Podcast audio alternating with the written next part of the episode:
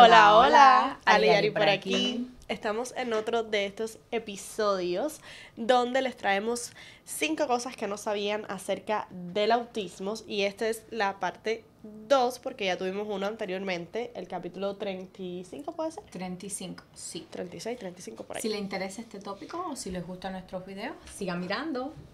Hola, hola, Aliari por aquí.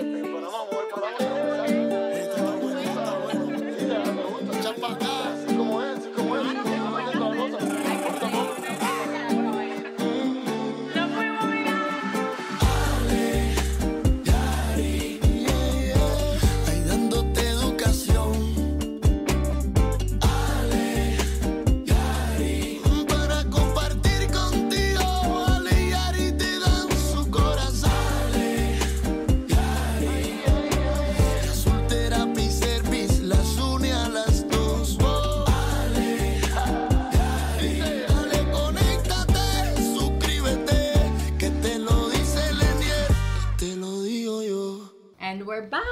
We're back. Cinco cosas que a lo mejor no sabían acerca del autismo. Como comentamos en videos anteriores, el autismo es un tema que todavía le falta mucha información por conocer porque todavía lo están lo estamos estudiando, lo están estudiando Se muchos están haciendo muchas científicos. investigaciones. Yes, mucho research para poder em, conocer un Entender. poquito más y entender un poquito más sobre este nuevo mundo. Em, como saben, el autismo no es una enfermedad, es una condición y no tiene cura, sino es algo con lo cual nuestros niños viven, o no Viven. solo niños, los adultos también lo tienen.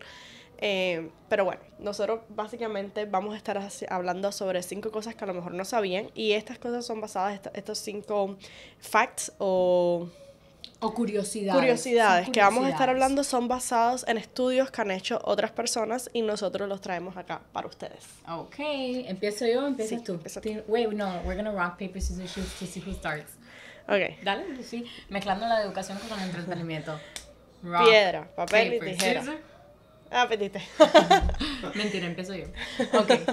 Eh, para el número uno, eh, se dicen, hay estos temores de que si el niño llega a los 5 años sin hablar, que no va a hablar. Y no es así. Aunque su pequeño llega a los 5 años y todavía no haya dicho una palabra o todavía esté con el scripting, tiene posibilidades de hablar. Por eso nosotros eh, recomendamos mucho a los padres que aunque su pequeño no hable, usted le hable a su niño en todo el paso, le habla lo más posible, porque en el momento que su pequeño va a hablar se va a sorprender de toda la retención de las palabras que ya sabe, de que puede reconocer que, por ejemplo, que caballo es match la palabra con la imagen. Eso es muy importante que le hable a su pequeño porque aunque él en estos momentos no esté hablando y no sea apropiada a la edad que tiene, con su verbal repertoire sí lo puede desarrollar en algún punto. Claro, y los invitamos a que vean otros podcasts que tenemos acerca del tema, ya que hemos invitado a varias patólogas o speech therapists que han hablado sobre este tema. Y por supuesto, vamos a estar hablando de esto mucho más a fondo. Y nosotros tenemos un centro eh, que el cual nos patrocina, que se llama Su Therapy Services, que tiene terapia de comportamiento, terapia física, terapia ocupacional y terapia del habla. Y nosotros podemos ayudarlos si necesita cualquier tipo de información, así que puede buscar en nuestro sitio web y ahí eh, encontrar los números de teléfono y encontrar nuestras sedes. Yes. Entonces, voy al número 2.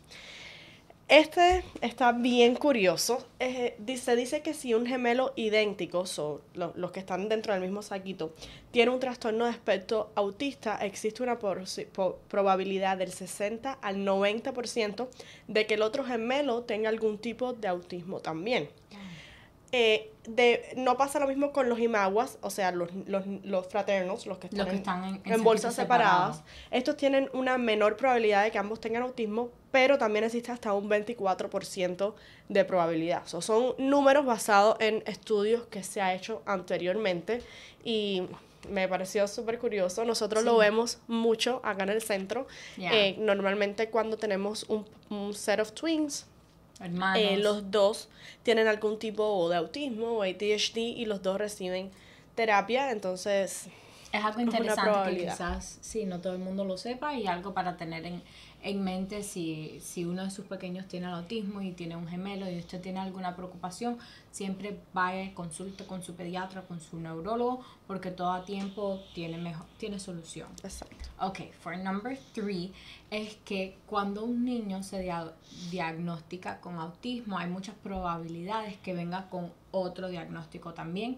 Es lo que en inglés llamamos los comorbidities. So, hem- hemos visto que muchos niños que tienen autismo también pueden tener eh, asma, pueden tener alergias, pueden tener ADHD, ODD, pueden tener eh, diagnósticos acerca del speech and language disorders, mixed expressive receptive, como compartimos en otros videos. So, es muy común Epilepsia. también es epilepsia uno muy también, común. o esquizofrenia o si el bebé nació con fetal alcohol, Alcohol syndrome, syndrome. también puede tener el, el autismo o un ADHD.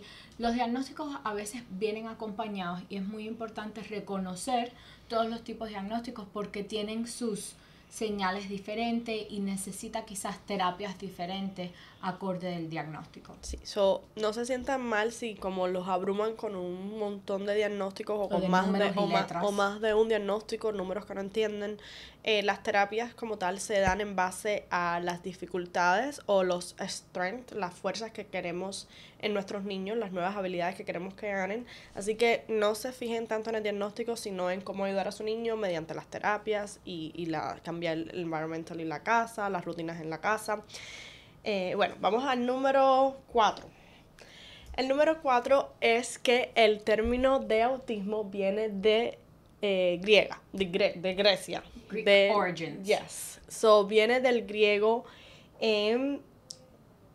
Se- a ver, viene del griego. En el griego sería como autos. La, la, la traducción es auto, que significa uno mismo. So, básicamente lo que ellos están diciendo con autismo es como self, como solo, como uno mismo. Lo vieron como un mundo dentro. Y aquí dice que el término autista, autismo fue utilizado por primera vez por el psiquiatra Eugen Bleuler en 1908 y lo utilizó para describir a un paciente esquizofrénico que se había retirado a su propio mundo.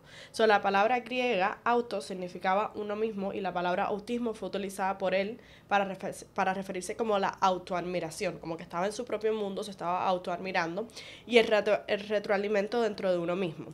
Entonces, me pareció súper interesante porque eh, vemos, no en todos los casos, como sabemos, el autismo es bien in- individualizado, cada niño es un ser, pero sí, sí lo vemos descrito en muchos padres y en muchos niños eh, también que han hablado sobre el tema, como de que se meten en su propio mundo.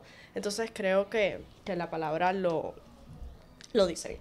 Sí, yo también he escuchado diferentes mamás o diferentes familiares en lo que es esta comunidad que se refieren a cada niño como un mundo. Y yo creo que es algo curioso porque no so- yo creo que todos los niños son su propio mundo, tienen sus propias eh, spontaneity, sus Espontaneidad. No, cosas que no. se van inventando, que van creando. Los niños son muy Sí, y, y casualmente hemos hablado eh, con, con Yaite, que es una eh, ter- terapeuta ocupacional y también analista que ha estado con nosotros antes, de que son muy ingeniosos, tienen mucha creatividad, normalmente Ocurrentes. son ocurrentes, Esa es la palabra.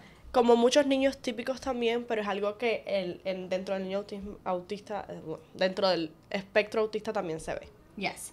Y para la quinta curiosidad, esto es algo que quizás habrá escuchado, es algo que se especula Es una ampliamente. especulación, no, es- Yes. no, no llega a ser un fact porque no tienen cómo probarlo. Pero, Pero bueno, nosotros lo compartimos con ustedes. Si ustedes quieren visitar a su amigo Google para ver qué puede encontrar, también se los recontamos. Y es que personas como Albert Einstein, Isaac Newton, Andy Warhol y Bill Gates están dentro del espectro del autismo. Son cosas basadas en lo que personas han observado en sus comportamientos, del poco eye contact o cómo se, se comportaban en ambientes sociales. So, se especula que por esas razones estas personas que mencioné pueden que hayan estado dentro del espectro del autismo y es algo súper curioso porque son personas que han cambiado la historia, que tienen eh, una fama, que son súper reconocidos, que a veces los padres y nosotros que queremos a los niños nos preocupamos por cómo va a ser mi niño de aquí a 10 años, de aquí a 20 años, cómo va a ser su vida. Y aquí tenemos quizás pueden personas ser ejemplos de que su niño sí se puede integrar a la sociedad y, y sí puede tener un futuro brillante. Exactamente.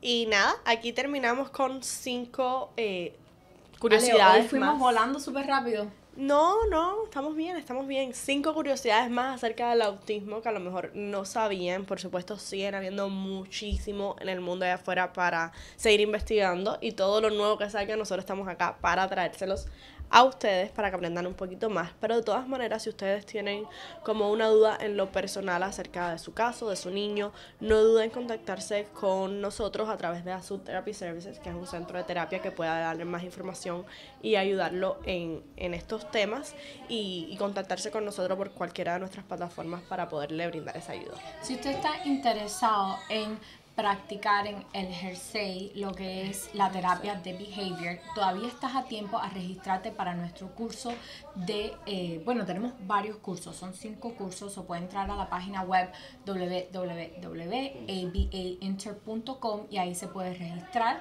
La registración eh, abrió el 5 de diciembre, pero todavía estás a tiempo, todavía tenemos cupo. Nuestros cursos lanzan para el 23 de enero del 2023, así que si te interesa, no es solo para esas personas que quieren ejercerlo, también es para esas personas que quizás quieran tener el conocimiento sin aplicar el board, pueden entrar a nuestra página web para más información. Así que, si, no se llamas, conéctate. Suscríbete, Que te lo digo yo.